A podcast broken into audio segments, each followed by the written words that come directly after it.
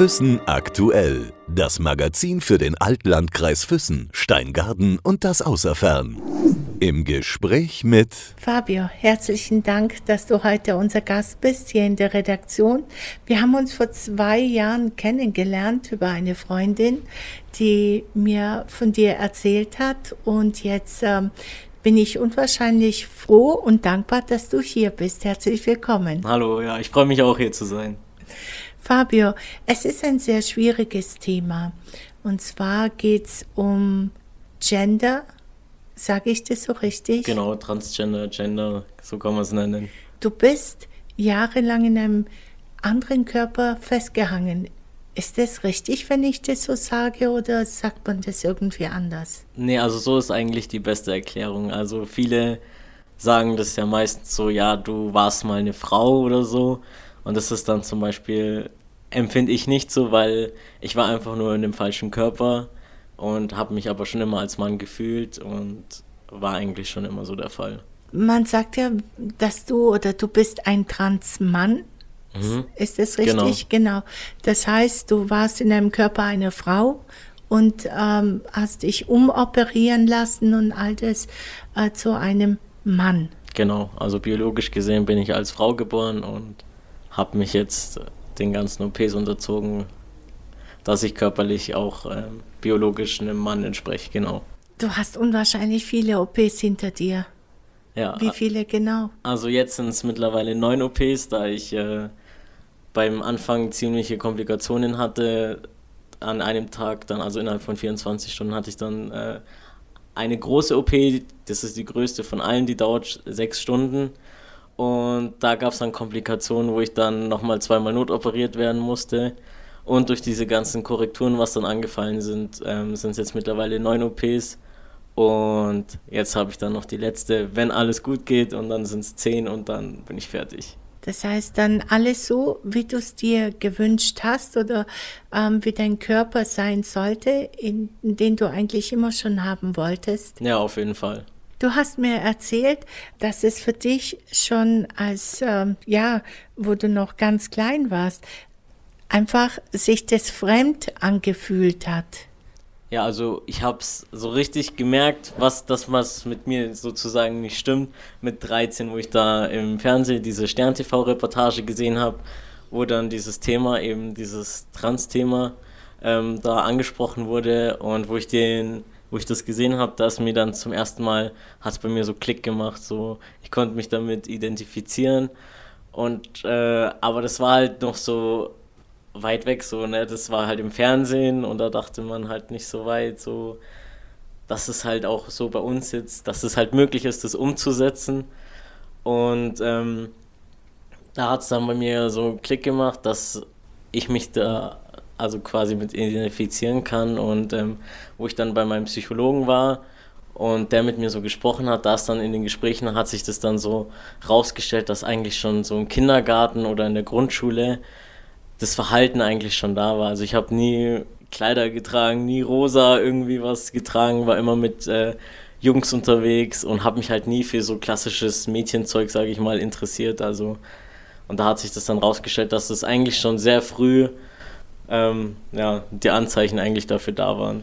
Wobei man sagen muss, dass nicht unbedingt, äh, wenn ein, ein Junge gerne rosa trägt oder Glitzer, ähm, dass er in einem falschen oder fremden Körper, eher falschen Körper steckt. Ja, das ist immer noch dieses, sage ich mal, Schubladendenken, was noch viel vertreten ist, was ich auch nicht so schön finde. Und aber das ist halt heutzutage, finde ich, noch sehr krass ausgeprägt, ne? dieses ein Mann muss so sein, eine Frau muss so sein.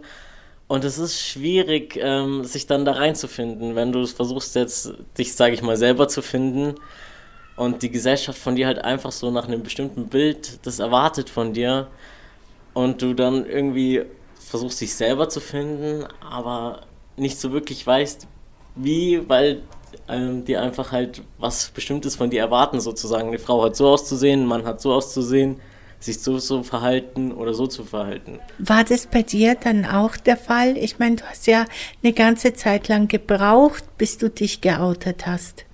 Ja, also ich habe ähm, erstmal habe ich mich nicht getraut, mich äh, zu outen, weil das war halt in der Schulzeit und ähm, da hatte ich schon sehr Angst vor Mobbing oder sowas und ähm, wollte dann erstmal meinen Schulabschluss machen, dann kam meine Ausbildung, dann war das erstmal wichtig und ich habe mich einfach, sage ich mal, in dem Umfeld nicht wohl gefühlt oder habe ich mich jetzt nicht getraut, ähm, mich zu outen. Und ähm, irgendwann kam ich dann halt an den Punkt, wo es mir dann halt psychisch auch nicht so gut ging, wo ich dann gesagt habe, du musst jetzt was machen, weil sonst, äh, also ich hatte jetzt nicht so die Gedanken, ich möchte nicht mehr leben oder so, aber das hat einen psychisch dann halt einfach so fertig gemacht, dass man dann irgendwann gesagt hat, du musst jetzt was machen, weil sonst gehst du da kaputt dran. Hast du dich dann auch anders gekleidet? Konnte man dann äh, sehen, hoppla, ähm, Fabi hat sich verändert, schon rein äußerlich? Also das hat eigentlich angefangen, wo ich die Schule gewechselt habe, von der Grundschule auf ähm, die Hauptschule praktisch. Ich habe mich in der Grundschule eigentlich immer wie ein Junge angezogen. Also ich hatte immer weite Klamotten an, Jeans und so. Und wo ich dann aber auf die Hauptschule gekommen bin, und sag ich mal so, ich war ja im Dorf auf der, im Dorf auf der Grundschule, ne? Und ähm, dann auf eine größere, also auf die, in die Stadt, auf die Schule gekommen. Und da habe ich dann halt schon so ein bisschen gemerkt, dass ich so ein bisschen aneck mit, also ich habe mich immer so gekleidet, wie ich es halt wollte. Und da habe ich dann schon gemerkt, so, ah, okay, du eckst da so ein bisschen mit an, das ist nicht so normal, wie es halt für dich immer der Fall war. Und habe dann schon mich äh, eine Zeit lang sehr weiblich angezogen. Echt, konntest du ja, das? Ja, also du versuchst dann halt einfach eine Rolle zu spielen, um nicht anzuecken, sage ich mal. Und ähm, ja, ich wollte da jetzt nicht, ich war eh so ein schüchterner und zurückgezogener Mensch und wollte dann jetzt da nicht irgendwie großartig auffallen und habe mich dann praktisch der Menge angepasst, so kann man es eigentlich nennen. Und hat dann immer wieder so Phasen, aber das hat, hat vielleicht ein, zwei Monate ging das gut. Und ähm, dann habe ich mich wieder so angezogen, wie ich Lust hatte. Also es war immer so phasenweise, wo ich dann auch mal ähm, zum Schluss hin, wo es dann wirklich krass war, ähm, dann auch mir die Haare zum Beispiel mal lila gefärbt habe und sie abgeschnitten habe. Das war dann so kurz vor meinem Outing, wo das dann nochmal wirklich krass so ein Moment kam, wo ich gesagt habe, so, du musst dich der, musst dich anpassen einfach der Gesellschaft, weil es ist halt einfach so. Und bis dann halt der Punkt kam, wo ich gesagt habe, so, so es halt nicht weiter. Hat man dann auch das Wort Lesbe jetzt in den Mund genommen, wo du dann die kurzen Haare und dich männlich gekleidet hast, in dem Sinne, weil du ja auch so warst? Ja, also es war dann kurzzeitig, war das im Gespräch, also kurz vor meinem Outing, sage ich mal.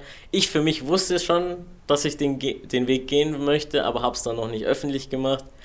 Und wo dann halt so die ersten Gerüchte kamen ähm, und auch eben dieses Wort, ja, lesbisch und so dann in den Raum fielen, habe ich dann für mich gesagt, okay, du machst das jetzt öffentlich, dass eben solche Missverständnisse nicht entstehen. Und ich habe dann so einen kleinen Text auf Facebook, habe ich das zusammengeschrieben, wie jetzt einfach die Situation ist, dass ich den Weg jetzt gehen möchte.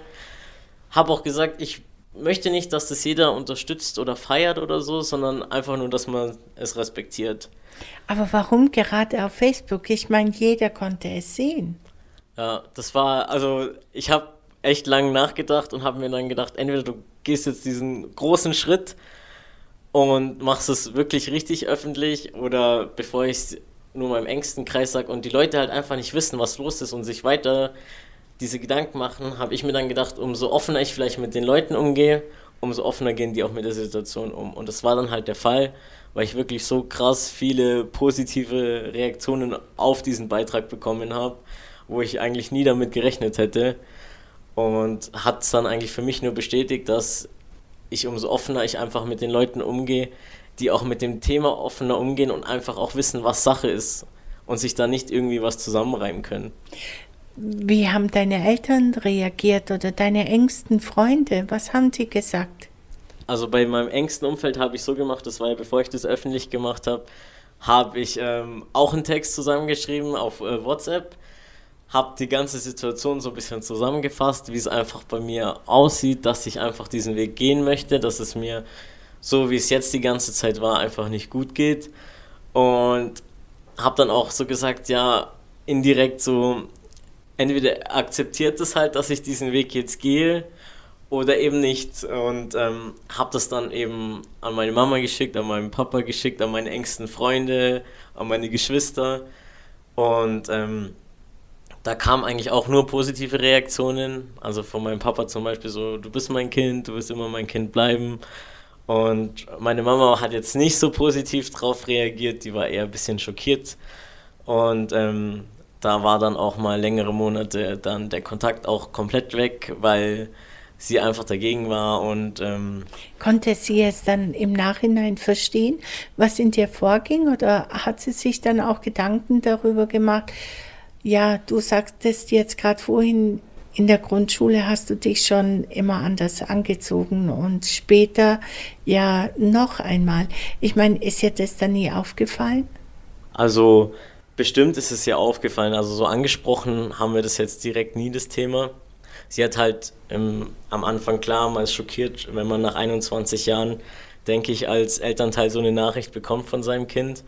Und ähm, sie hat halt am Anfang erstmal komplett zugemacht und ähm, ich habe es dann aber trotzdem durchgezogen, weil ich dann wirklich gedacht habe, so du hast jetzt so viele Jahre zurückgesteckt, jetzt musst du halt mal an dich denken, auch wenn es deine Familie ist. Ähm, und mit der Zeit hat sich dann eben rausgestellt oder auch für sie rausgestellt, dass es halt nicht nur eine Phase ist. Und sie hat dann mit der Zeit auch gemerkt, dass ich äh, ganz anders bin, dass ich viel offener bin, dass es mir viel besser geht in, ähm, in der Position, wo ich jetzt dann eben war. Und ähm, hat es dann auch akzeptiert und ist mit mir dann auch zu meiner ersten OP äh, nach Hamburg mitgefahren und alles. Und ähm, ja, mittlerweile ist sie da auch voll dahinter. Also das ist halt als Elternteil auch schwierig, muss ich sagen. Man muss halt immer beide Seiten sehen, ne?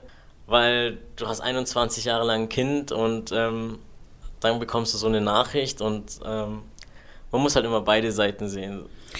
Als du gewusst hast, du musst jetzt irgendwas ändern, du hast ja gesagt, du wurdest dann irgendwann mal depressiv. Und erst, wo du die Sendung gesehen hast, wusstest du, ah, das könnte ich sein.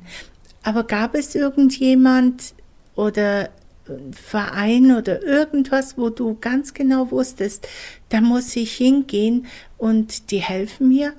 Also ich habe über Instagram ähm, jemanden gesehen, der das auch öffentlich gemacht hat und das war aber auch so das erste Mal und ich habe ihn dann auch angeschrieben und so ein paar Fragen gestellt, oberflächliche Fragen, wo man sich denn so hinwenden kann, wie man das oder wie man überhaupt anfängt, diesen Weg zu gehen. Ähm, aber halt auch nicht jetzt wirklich viel, weil es war halt trotzdem fremder. Aber für mich war das so das erste Mal so, außerhalb vom Fernsehen das zu sehen, dass es halt einfach diese Möglichkeit gibt, diesen Weg zu gehen. Und habe dann mit dem Internet äh, ein bisschen ähm, recherchiert und bin dann eben auf die Seite Transman e.V. gekommen in München. Ist so eine Organisation und ich habe denen einfach einen riesigen Text geschrieben, meine ganze Situation geschildert denen und ähm, die haben mich dann vermittelt, die haben mir dann praktisch eine E-Mail-Adresse geschickt an eine, die in Kempten eine Selbsthilfegruppe eigenständig ähm, praktisch ins Leben gerufen hat, die den Weg auch gegangen ist und alles, aber schon komplett fertig war. Und ich habe dann aber lange überlegt, ob ich ihr schreiben soll, weil das war dann so Selbsthilfegruppe, da hat man ja auch dieses so, äh, möchte ich eigentlich nicht hingehen zu einer Selbsthilfegruppe. Also du wolltest nicht vor, vor allen quasi über dich reden, oder? Dieses typische, wir machen jetzt einen Schulkreis, hallo Fabio, dieses wollte ich einfach nicht. Und, aber ich hatte es dann einfach so lange im Kopf, dann habe ich ihr geschrieben, habe ihr meine Situation geschildert, sie hat mir dann auch ähm, den Psychologen, bei dem ich jetzt bin, empfohlen und hat mich immer wieder eingeladen. Also ich habe am Anfang gesagt, nee, ich möchte nicht. Und sie hat aber immer wieder mal ab und zu geschrieben, Fabio, komm doch mal vorbei. Bis ich mich dann wirklich überwunden habe und dahin gegangen bin.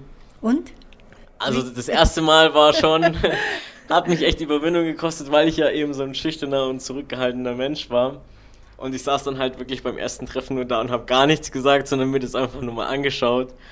Und bin aber dann trotzdem immer wieder hin und es hat dann auch echt gut getan, einfach zu wissen, dass es da noch andere Leute gibt, gerade jetzt, ich sag mal, hier bei uns im Allgäu, wo du das eigentlich nicht damit gerechnet hast, auch dass es so viele gibt und halt auch Leute, die deine Situation verstehen und das nachempfinden können, was du da eigentlich gerade durchmachst und ähm, auch Tipps bekommst, gerade das mit dem Psychologen oder an welche Klinik du dich wenden kannst. Also das war so mein Schritt, ähm, wo ich dann gesagt habe, das hat mir dann wirklich am meisten geholfen, den Weg überhaupt anzufangen. Wie alt warst du da, als du da zum ersten Mal zu dieser Selbsthilfegruppe gegangen bist? Da war ich, das so 2021 war ich da. Also zwischen 13 und genau, also sechs Jahre habe ich es praktisch für mich behalten, bis ich dann mal gesagt habe, ich muss jetzt was tun. Wusstest du, dass es der richtige Weg ist? Wusstest du, dass das korrekt alles ist, was in dir abläuft? Ja, also das wusste, da war ich mir zu hundertprozentig sicher, muss ich sagen. Ähm, also ich habe bis jetzt, muss ich sagen, nichts bereut. Das Einzige, was ich wirklich bereut habe, ist, dass ich so lange das für mich behalten habe. Dass ich den Schritt nicht früher gegangen bin, das ist das Einzige, wo ich sagen muss, das bereue ich. Aber ich denke mir auch so, also ich bin jemand, wo sehr an Schicksal glaubt und ich denke mir einfach, das muss alles so passieren, wie es halt jetzt passiert ist. Das hat alles seinen Grund, weil ich denke mir, wenn ich das, den Weg nicht so gegangen wäre, wie ich den jetzt gegangen bin, hätte ich sehr viele Leute, die ich jetzt kenne, nicht kennengelernt oder wäre den Weg nicht gegangen, den ich jetzt gegangen bin, ob es beruflich ist oder privat. Und da bin ich dann doch schon wieder froh, dass ich den Weg so gegangen bin, wie ich jetzt das gemacht habe. Der Weg war aber sehr steinig. Der war sehr schwer. Also wenn ich jetzt so jetzt in der Position, man vergisst vieles zum Glück, also so Schmerz und sowas vergisst man ja gerne, wo ich eigentlich sagen muss, bin ich ganz froh drüber.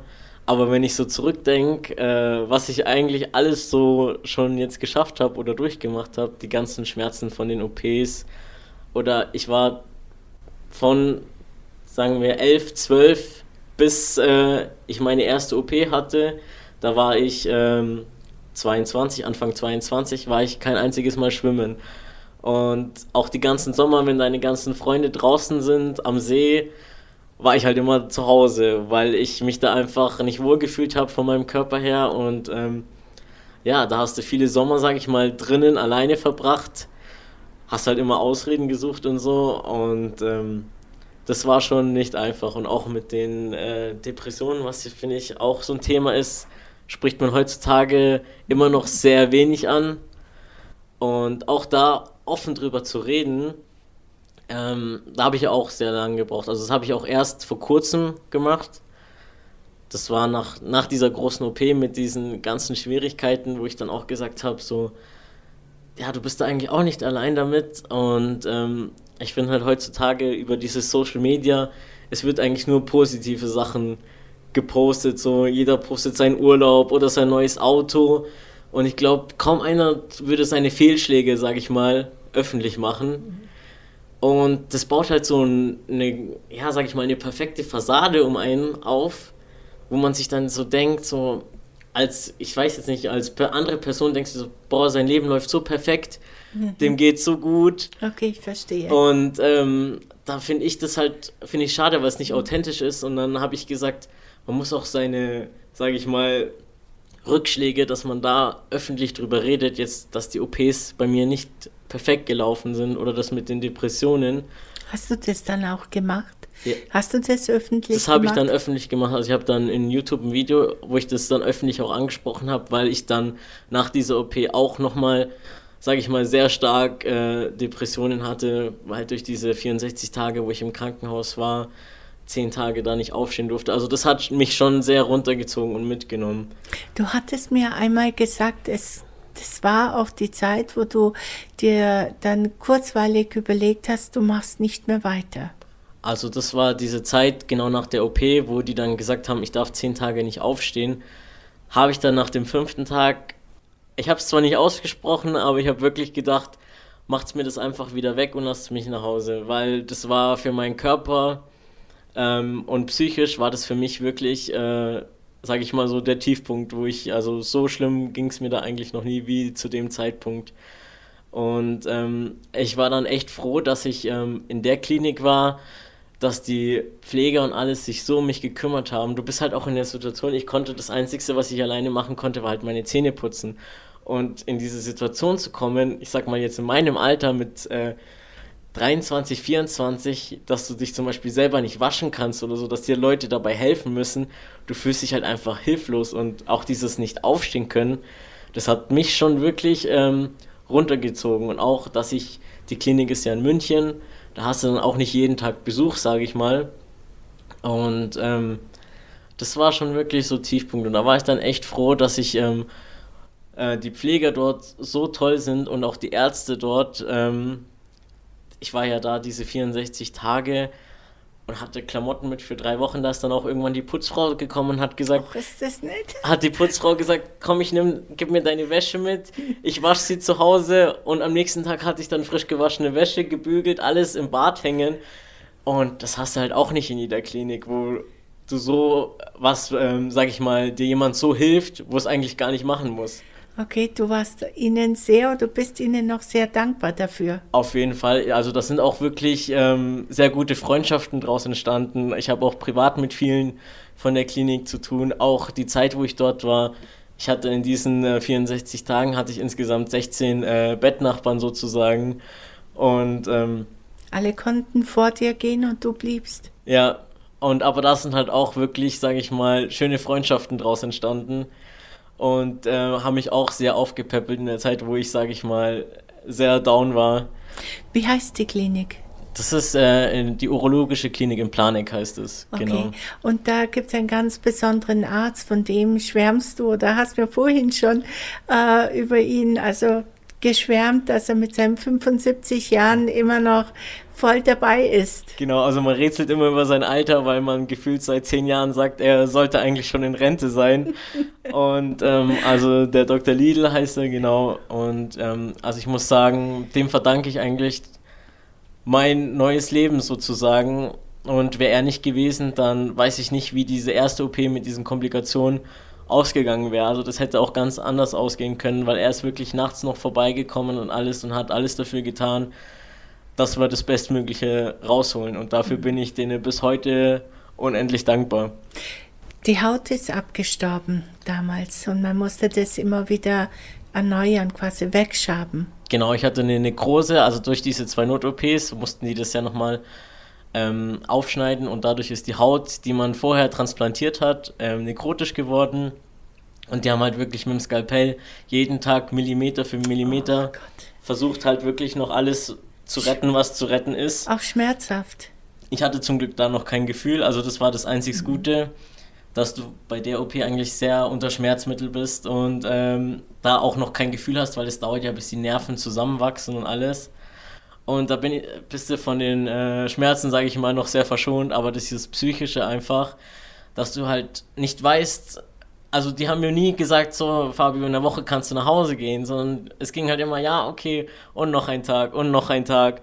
Und ähm, was trotzdem alle bewundert haben und die Ärzte und die Pflege auch, dass ich halt wirklich auch nach diesen 60 Tagen, ich bin da immer noch lachend äh, durch das Krankenhaus und ähm, hatte halt einfach noch diese positive Einstellung irgendwann dann, weil die mich halt alle so gepusht haben dann im Krankenhaus und habe mich dann halt auch nicht runterziehen lassen. Und ich darf es mir heute noch anhören, wenn die Ärzte ins Zimmer kommen, ah, der Herr Gerizzo, sie lachen immer, sie sind immer so positiv. Und andere, die sind halt eine Woche da drin und liegen nur im Bett und äh, ja, reden alles schlecht. Und dann denke ich mir so, ich hätte auch 64 Tage in dem Bett äh, liegen können und heulen können, aber das hätte mir dann auch nichts gebracht. Und dann habe ich halt irgendwann versucht, wirklich das Beste draus zu machen.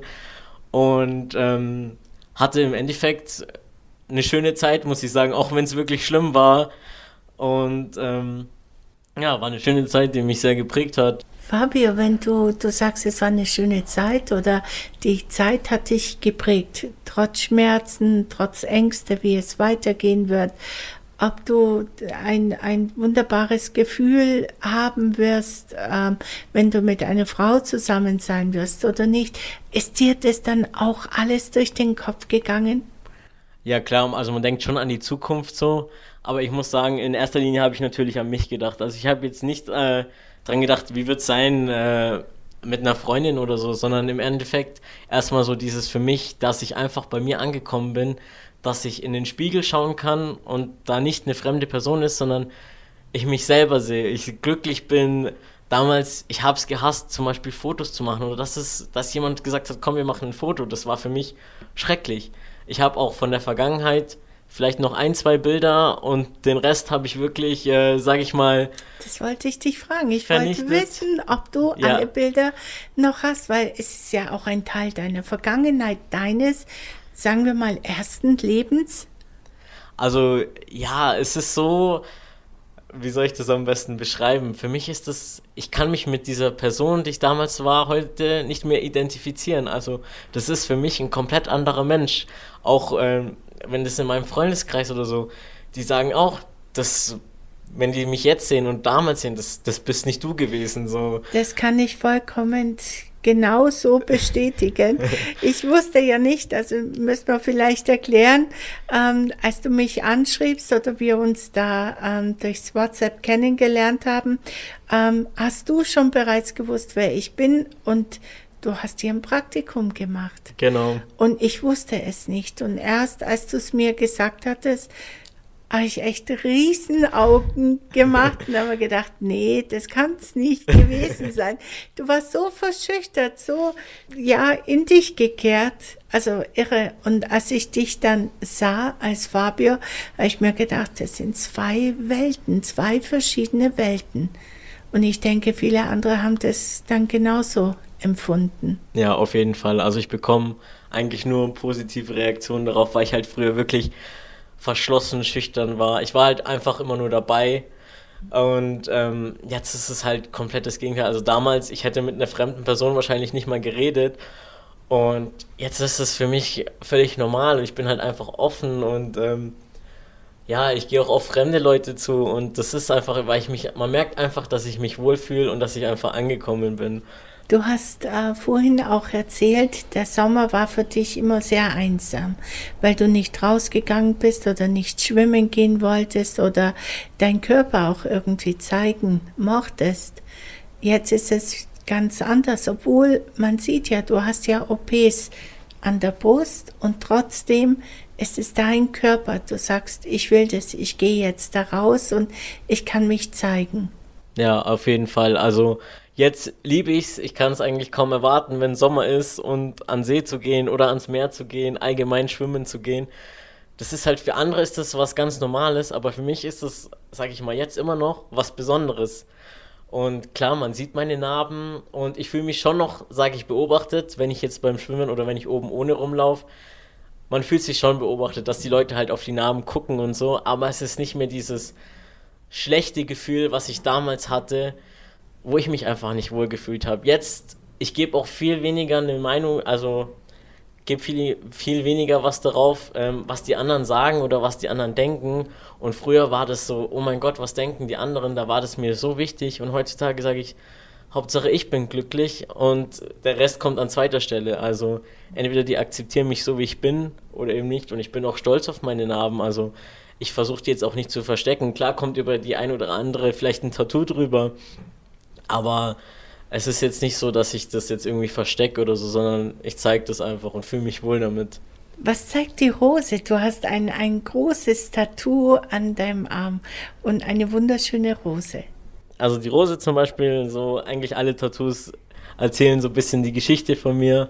Und die Rose ist so das Symbol dafür, ähm, weil die Rose ja sozusagen die schönste Blume ist unter allen und man aber durch die Dornen muss, um an diese Blume zu kommen. Das war so ein bisschen die Geschichte dahinter. Also man muss schon erstmal bluten dafür und viel durchmachen, dass man quasi an dieses Schöne kommt und ähm, das spiegelt so ein bisschen den Weg von mir und deshalb die Rose an meinem Arm.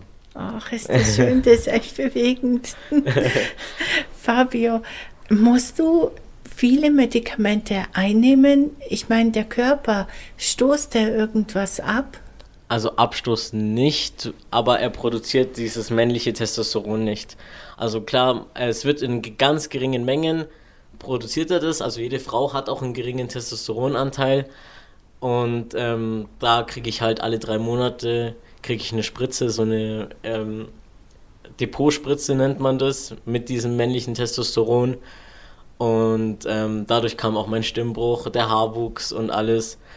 Und auch die ganze Körperverteilung, das verändert sich alles und ähm, war auch krass am Anfang, diese Veränderung für mich, gerade mit der Stimme und alles. Ich habe das ja auch äh, als Video festgehalten und ab und zu, wenn ich mich so in meinen YouTube-Kanal mal verirre und so das erste Video anschaue, dann denke ich mir auch krass, wie ich da aussah und die Stimme. Und wenn du das mit heute vergleichst, das ist auch für mich nochmal krass zu sehen, was ich eigentlich für einen Wandel gemacht habe. So. Ich habe mir auch die Videos angeschaut damals und habe mir gedacht, Wahnsinn, was, was wirklich wie eine ja, Verwandlung, wie eine Metamorphose, würde ich ja. sagen, wie sich da äh, das so durchzieht. Also der Wahnsinn. Und vor allem, was in einem Kopf, in einem Körper vorgeht, wie viel Ängste vielleicht du auch hattest, ob das genauso sein wird, wie du dir das vorstellst. Ja, auf jeden Fall. Also man hat sich schon, man macht sich schon ein Bild davon, so und fragt sich so, haut es so hin? Und dann hat man halt auch wieder dieses, wie wir vorhin schon gesagt haben, dieses in Social Media, dieses perfekte Fassade, was jeder aufbaut. Und ähm, aber im Endeffekt habe ich dann einfach irgendwann dieses, äh, dieses Denken gehabt, so du musst für dich glücklich sein, du musst dich im Spiegel anschauen können und der Rest ist eigentlich egal. Und ich habe das dann halt auch gemerkt, dass ich auch mit meinen Ängsten und so offen umgegangen bin durch diese ähm, Videos und einfach gesagt habe, so ich äh, poste das auch mal, wenn ich einen schlechten Tag habe, sondern und nicht nur meine Urlaube oder so und das ist nach außen hin dieses perfekte Bild.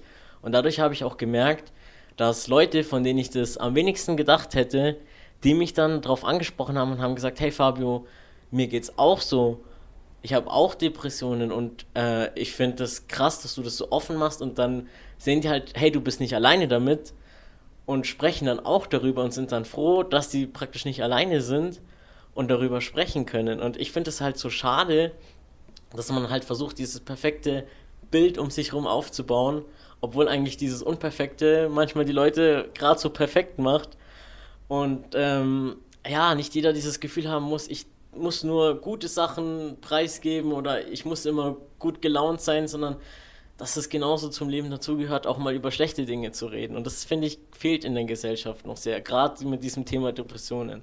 Fabio, da gebe ich dir vollkommen recht. Diesen Weg, den du jetzt gegangen bist, war der teuer, jetzt finanziell gesehen? Du musstest ja unwahrscheinlich viele Papiere ändern, Psychologen besuchen, ähm, Krankenhausaufenthalte.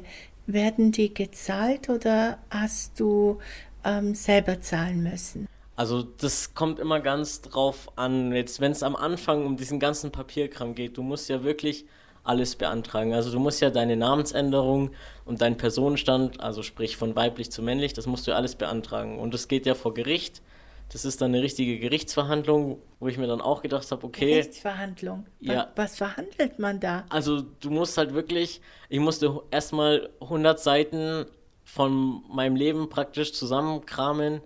Die, es, die wollten alles haben. Dadurch, dass ich da in dem Job, wo ich damals war, sage ich jetzt zum Glück nicht so viel verdient habe, musste ich jetzt die Gerichtskosten zum Beispiel nicht zahlen für die Namensänderung. So, wenn du jetzt ein guter Verdiener bist, dann verlangen die da schon zwischen 1000 und 2500 Euro nur damit, dass du deinen Namen ändern kannst und dann reichst du das halt alles ein, auch dass das die Kosten übernommen werden und die wollen halt alles von dir. Du musst praktisch dein ganzes Leben einmal preisgeben und dann bekommst du, wenn die das alles mal bearbeitet haben, bei mir ging es zum Glück ziemlich schnell, was heißt schnell? Also bei mir ging es drei Monate. Nach drei Monaten habe ich dann die Einladung für den Gerichtstermin bekommen. Ich kenne aber auch Freunde, die da wirklich jahrelang mit dem Gericht rumstreiten, weil irgendwelche Dokumente fehlen, weil die sich querstellen, irgendwas zu genehmigen. Und das habe ich halt im Vorhinein gehört. Und da war ich schon froh, dass ich wirklich nach drei Monaten mit diesem großen Papierkram durch war. Und dann hast du halt wirklich, wurde ich nach München zum Gericht eingeladen und ähm, da war dann halt wirklich ein richtiger Richter und diese Frau, was daneben dran alles mitschreibt. Und ähm, der hat dann wirklich diese gesagt, ja, okay, die Gerichtsverhandlung ist jetzt eröffnet, hat mich dann gefragt, ob ich den Namen, den ich mir ausgesucht habe, also Fabio Emilio, ob ich den eben tragen möchte und hat es dann offiziell gemacht im Namen des Staates. Ist das jetzt gültig? Und dann kriegst du praktisch deine Papiere kriegst du dann zugeschickt oder entweder direkt dort vor Ort und damit kannst du dann alles ändern. Also deine ganzen Karten, Ausweise, das war schon sehr teuer, muss ich sagen. Also du musst ja wirklich alles ändern. Und ähm, so die ganzen Krankenhausaufenthalte, äh, das zahlt die Krankenkasse mit der Bedingung, dass man halt vorher in psychologische Behandlung geht, dass die sich quasi absichern können. Jetzt sagtest du, man bekommt alle Papiere und so weiter. Was steht dann in deiner Geburtsurkunde? Also die Geburtsurkunde musst du dann praktisch mit diesem Papier auch tauschen lassen. Das heißt, ähm, deine alte wird sozusagen ungültig gemacht und in meiner neuen Geburtsurkunde steht jetzt auch mein richtiger Name drin. Wahnsinn, okay. Die Sachen, wie lange hast du dann dafür gebraucht, bis du eigentlich alles wirklich von der Karte, von der EC-Karte bis, äh, bis zum Optiker, dass du dort den Namen geändert hast und und und was. Wie lange hat es denn gedauert? Also es hat schon ein paar Monate gedauert. Ich habe mich zum Glück äh, im Vornherein äh, gut informiert und es gibt im Internet auch so Checklisten, was manche schon zusammengestellt haben, wo du wirklich dann weißt, okay, habe ich nichts vergessen, du musst ja wirklich überall hinspringen, du musst ja deine Adresse ändern, du musst deine Kundenkarten musst du ja ändern, wo du überall gemacht hast, also wirklich alles, was es gibt eigentlich, musst du ändern. Und also das war schon ein großer Aufwand, das war schon ziemlich stressig. Dieser Papieraufwand ist schon nicht ohne. Gab es dann so blöde Blicke ab und zu oder hat man das ohne weiteres, hat man Verständnis dafür gehabt? Also am Anfang war es sehr schwierig, muss ich sagen, wo ich gerade diese, sage ich mal, Übergangsphase hatte, wo ich ja kurze Haare hatte, aber noch eine ziemlich helle Stimme.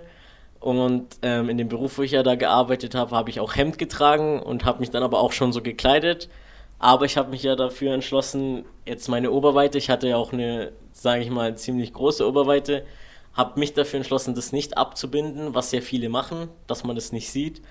Und also die ersten Monate oder praktisch bis zu meiner OP, wo ich hatte, war schon sehr schwierig. Auch am Telefon, wenn ich mich halt mit hergemeldet habe.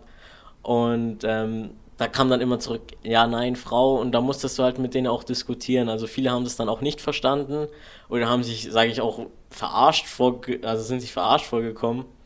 Und das war schon, also die Anfangszeit war sehr schwierig, muss ich sagen. Diese Übergangsphase ist hart. Weil du, du weißt einfach, jeder schaut dich doof an, jeder beobachtet dich, du fühlst dich von den Blicken, von denen die ganze Zeit beobachtet und denkst ja, ah, was denken die jetzt? Und äh, war sehr schwierig, muss ich sagen. Und der Psychologe, inwiefern hat er dir da geholfen? Du hattest gemeint, 18 Monate muss man zu einem Psychologen gehen. Was macht man da? Was, was, wie hilft er einem? Also Damals waren es 18 Monate, ich weiß nicht, ob das heute immer noch so ist. Da waren es diese 18 Monate, sind vorgeschrieben, bis du praktisch das Okay bekommst, dass ähm, man die OPs beantragen kann, also die Kostenübernahme für die OPs. Also Geschlechtsumwandlung und genau, so weiter. Genau, die ganzen OPs. Und ich muss sagen, er hat mir sehr geholfen. Du gehst am, als erstes gehst du dahin.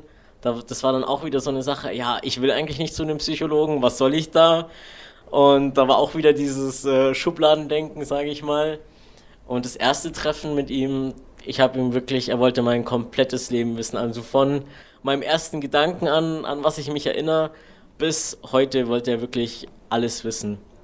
Hat sich das auch alles aufgeschrieben und ähm, durch seine Gegenfragen unterbewusst sind dann wirklich halt, haben sich so Sachen halt rauskristallisiert, die mir so vorher gar nicht bewusst waren. Auch dieses mit der Grundschule und so, dieses andere Kleiden oder dieses immer mit den Jungs unterwegs sein, das war schon ähm, so Sachen, die mir vorher gar nicht bewusst geworden sind. Und ähm, dafür, dass ich gesagt habe, ich brauche keinen Psychologen, hat er mir sehr geholfen. Also ich bin auch heute noch, gehe ich zu ihm, ähm, obwohl ich es eigentlich nicht mehr müsste, weil ich einfach mittlerweile so ein vertrautes Verhältnis zu ihm habe und es ist jetzt nicht so, dass ich nicht sage, also dass ich nicht mit meinen Problemen zu meinen Freunden oder meiner Familie gehe, aber er hat einfach ein bisschen, also ich habe nicht so einen engen Bezug zu ihm. Der hat da so dieser Sicherheitsabstand und er versteht mich halt auch anders. Und gerade nach dieser großen OP, wo es mir dann so schlecht ging, da habe ich ihn dann auch angerufen, obwohl ich eigentlich nicht mehr hin müsste. Und ähm, er hat auch gesagt, du kannst sofort vorbeikommen und ähm, also da bin ich ihm auch sehr dankbar und äh, weiß, dass ich immer zu ihm gehen kann, wenn irgendwas ist. Und der war, sage ich, auch echt eine große Stütze für mich, gerade ähm, äh, psychisch gesehen, muss ich sagen, hat er mir da schon echt geholfen und manchmal so wieder auf die Spur gebracht, muss ich sagen. Aber normalerweise kannst du keine Geschlechtsumwandlung vollziehen, wenn du jetzt nicht zu einem Psychologen gegangen bist. Und er checkt dann, ob du das wirklich ernst meinst, ob es tatsächlich ein, ein ähm, ja, ob man tatsächlich in einem fremden Körper gefangen ist oder in einem, wo man gar nicht hingehört. Genau, also bei mir hat es sich sehr früh rauskristallisiert, muss ich sagen. Er hat mir schon nach dem ersten Gespräch, du bekommst dann diese Indikation für diese Transsexualität praktisch. Und das ist dann diese Bestätigung. Also der Psychologe stellt es dann damit fest. Und diese Indikation brauchst du, damit du zum Beispiel deine Hormone bekommst. Und das ist dann, das zieht sich alles so zusammen. Dann brauchst du von ihm ähm, Gutachten, jetzt, wenn du diese Kostenübernahme vom Gericht nicht bekommen hast, dann musst du äh, für die Gutachten auch 500 Euro zahlen. Und die Krankenkasse will zwei Gutachten, das heißt von einem Arzt und von einem anderen Arzt, dass sie sich nochmal absichern, dass zwei verschiedene Meinungen äh, praktisch da sind. Und das ist dann auch wieder kostspielig, wo ich sagen muss, da bin ich auch verschont geblieben zum Glück. Und da versucht sich halt jeder abzusichern, weil es halt einfach ein großer Schritt ist und die OPs nicht ohne sind und auch sehr äh, kostspielig sind, wenn ich jetzt mal sage, wenn man das selber zahlen müsste. Wie macht es denn ein, ein Mann äh, quasi oder ein, ein, eine Frau, die im Körper eines Mannes ist? Und sie muss ja dann auch eine ganze Zeit lang so leben. Ich stelle mir das noch also unwahrscheinlich schwer vor. Groß vielleicht, große Hände, Füße, und doch ein männliches Antlitz. Ja, also da habe ich auch einige kennengelernt, gerade in der Gruppe, wo ich in Kempten zum Beispiel war, in dieser Selbsthilfegruppe, war auch vermehrt äh, Transfrauen als äh, Transjungs, sage ich mal. Da waren wir vielleicht immer drei, vier Stück und von den Transfrauen waren es dann schon mal sieben oder acht, wo du eigentlich gar nicht gedacht hättest. Und ähm, ich sag mal so, von den OPs her haben die es sehr einfach. Die haben, ich glaube, drei OPs sind und die sind jetzt nicht so aufwendig und kompliziert wie jetzt äh, in die andere Richtung.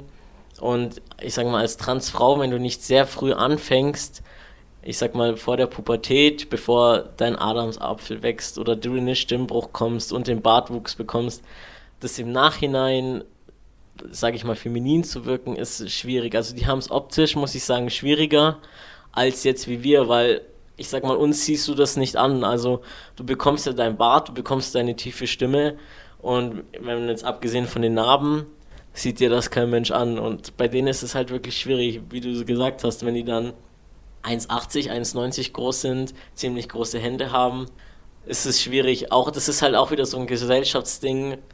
Das passt halt dann optisch gesehen nicht in dieses Bild Frau, wo man sich, wo sich viele halt vorstellen, was halt auch wieder schade ist, finde ich, weil ja, sollte nicht so sein. Du hattest mir auch erzählt gehabt, Fabio, dass man die Eizellen zum Beispiel einfrieren kann, falls man später Kinder haben möchte, die deine Gene haben.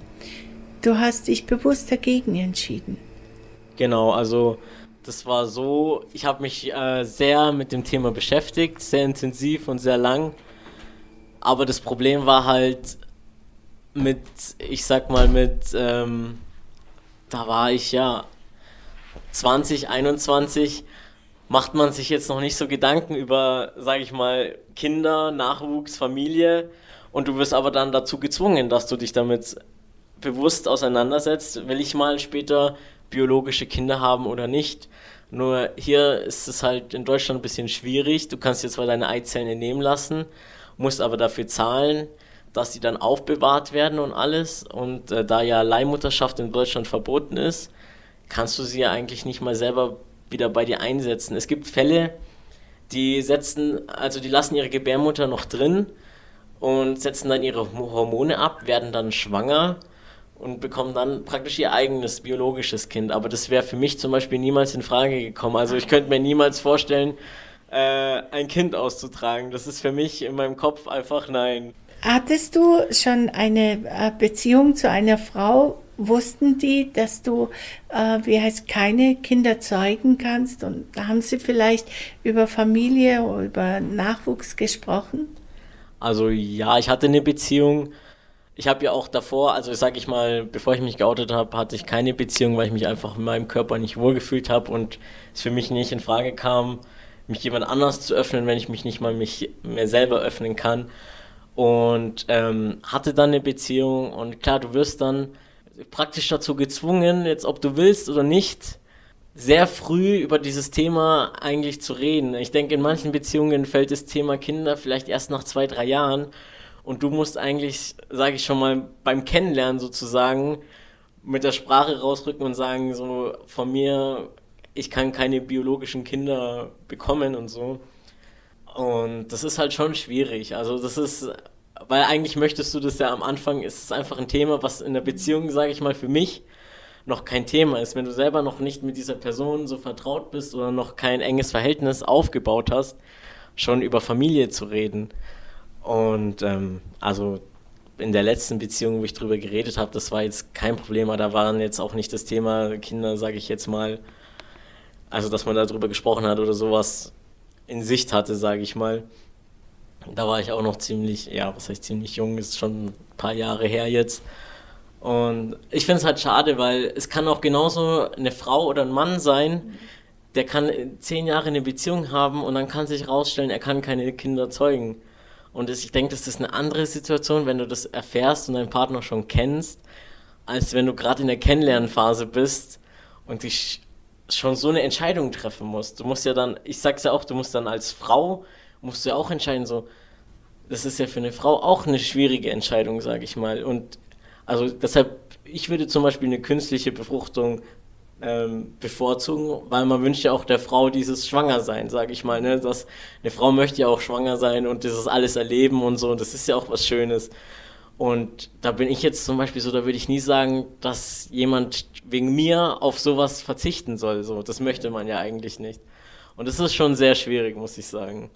Fabio, was hat dich denn bewogen, dein Leben auf Video festzuhalten? Ich meine, ich bin total dankbar, dass du mir hier gegenüber sitzt und so offen über alles sprichst. Hat es einen, einen Zweck, einen Sinn, warum du darüber sprechen möchtest?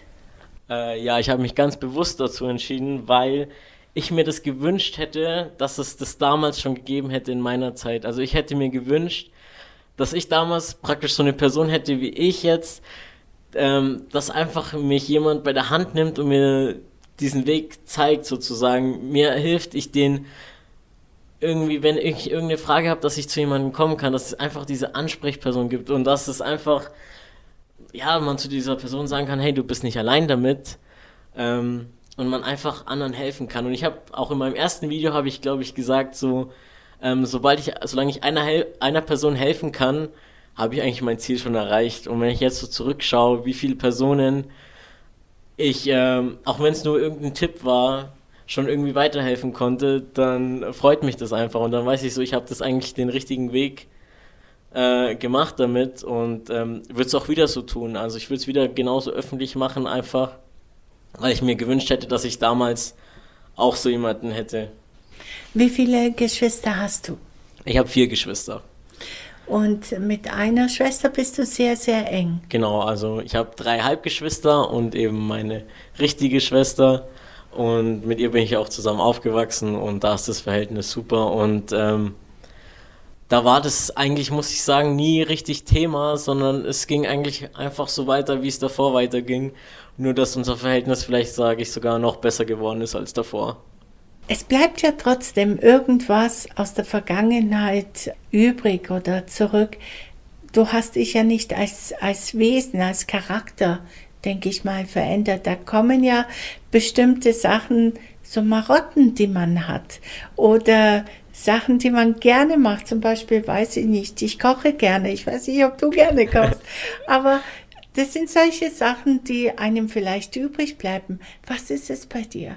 Also da muss ich sagen, da habe ich mich selber dabei erwischt. Ähm, da habe ich in meinem ersten Video habe ich gesagt ähm, und auch in diesem Post, was ich auf Facebook veröffentlicht, habe ich gesagt, ich bin immer noch der gleiche Mensch, der ich bin und mein Charakter bleibt der gleiche.